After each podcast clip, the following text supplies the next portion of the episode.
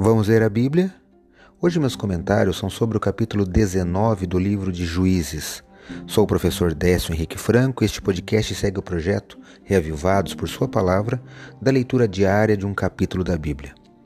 Juízes 19 relata as consequências do afastamento de Deus.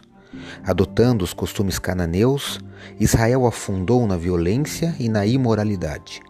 Destaco o versículo 22 do capítulo 19 de Juízes que leio na Bíblia, na versão nova Almeida atualizada. Olha o absurdo, só nesse verso é um trecho de toda a história triste que tem neste capítulo.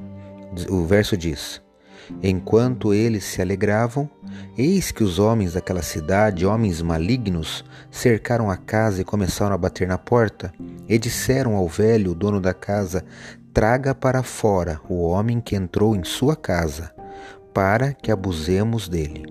Eu li Juízes 19, verso 22. No comentário deste capítulo feito pelo pastor Eber Armi, ele destaca que o texto bíblico trata de falta de hospitalidade, ardentes desejos homossexuais, estupros animalescos por diversão até levar a vítima à morte e sede de vingança. Várias atrocidades. Na leitura, veja que o levita voltado repartiu o corpo de sua concubina em doze partes e enviou a cada tribo de Israel. Onde não há padrão moral, o certo e o errado se misturam e os limites das ações humanas desaparecem. Sem imposição da justiça, a família e a sociedade se desintegram. O livro de Juízes é útil para mostrar-nos que o passado serve de lição, portanto, devemos aprendê-las.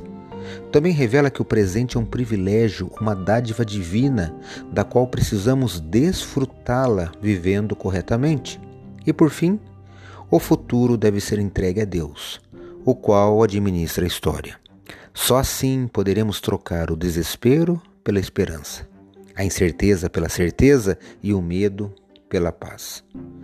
O melhor a fazer é promover os princípios da palavra de Deus. Leia hoje Juízes, capítulo 19. Esse foi mais um episódio diário desse projeto de leitura da Bíblia apresentado por mim, Décio Henrique Franco.